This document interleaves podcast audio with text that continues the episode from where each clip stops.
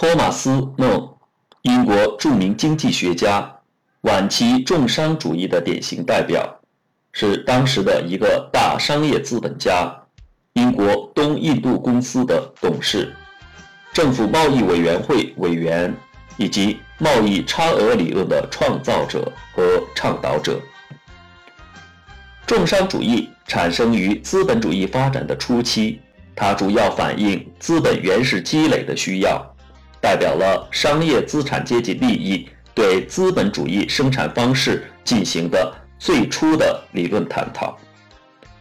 重商主义的主要思想是：金银货币是财富的唯一形态，对外贸易是积累财富的唯一源泉。外贸要少买多卖，使货币流入多于支出。国家要对经济生活进行干预。以保证上述目标的实现。重商主义分为两个阶段：早期重商主义和晚期重商主义。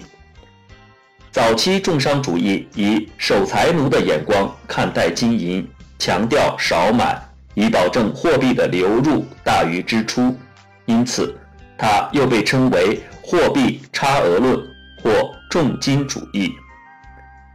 晚期重商主义则强调多卖，通过输出大于输入的贸易顺差来增加本国金银的积累，因此又被称为贸易差额论或真正的重商主义。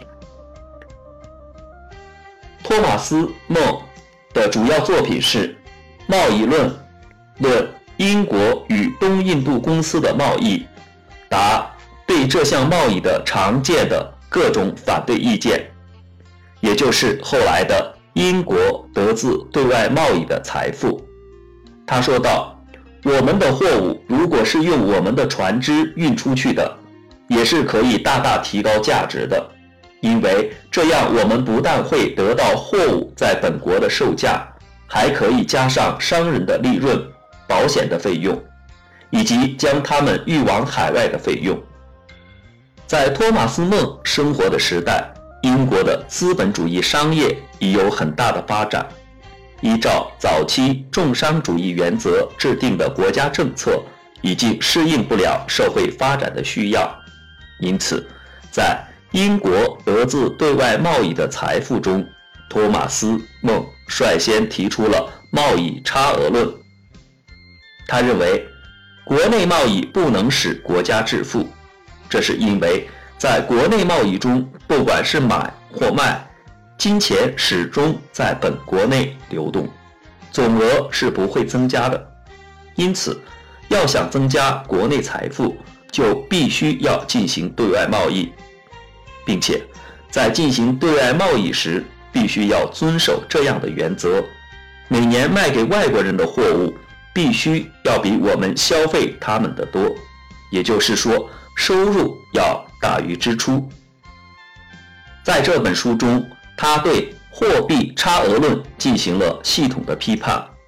他认为，货币只有投入流转才能赚取利润，而对国内贸易不能使国家致富，因此应该将资本向外输出，使之在国外赚取利润，以增加本国的财富。托马斯·孟。的经济思想对英国及西欧一些国家产生了巨大的影响，很多国家的经济政策中都带有明显的晚期重商主义的特征。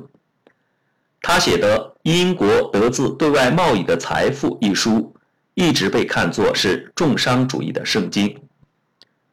好了，关于托马斯·孟的介绍就到这里，谢谢大家的收听，再见。